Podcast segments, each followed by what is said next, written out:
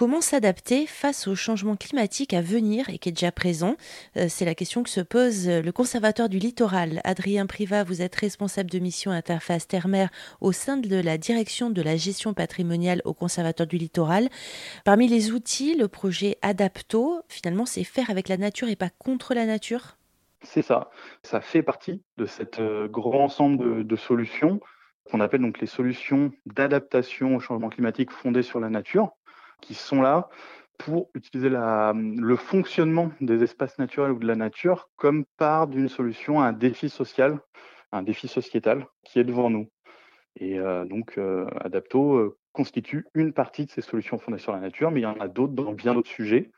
Et c'est des solutions qui sont non seulement bonnes pour l'environnement et lutter contre la, crise écologique, mais qui sont et qui doivent être aussi intéressante d'un point de vue social et économique. L'idée, c'est pas qu'on ait des, des, choses qui soient que bonnes euh, pour l'environnement, mais très chères, ou alors des choses qui soient peut-être moins chères et dévastatrices pour l'environnement.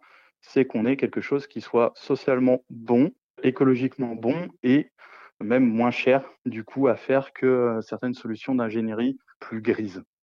Euh, parmi les, pistes envisagées face à la montée des eaux, les relocalisations, euh, comment sont-elles accueillies, ces relocalisations?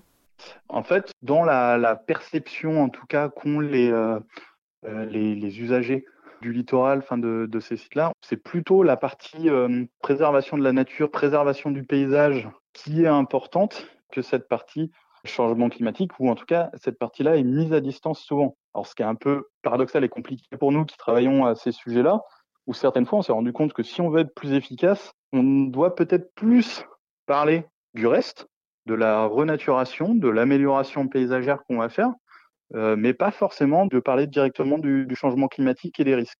Justement, côté loisirs, les infrastructures de, tourisme existent parce qu'ils sont proches de, de, de, la mer, de l'océan. Comment ça se passe? Dans ce cas de figure-là Ça doit être euh, compliqué?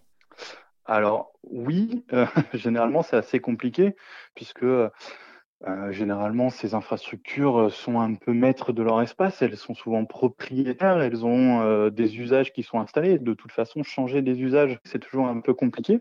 Mais d'un autre côté, certaines sont déjà confrontées à ces problématiques-là. Certaines ont déjà eu plusieurs phénomènes de submersion, certains font face à des phénomènes d'érosion, ont eu des manques à gagner, des coûts à payer, même sur l'agriculture, avec l'eau, avec les submersions. Donc finalement, elles sont très liées à la présence de l'eau, mais il y a un début de prise de conscience des effets du, du changement climatique et euh, des effets du changement climatique sur l'économie de ces structures-là.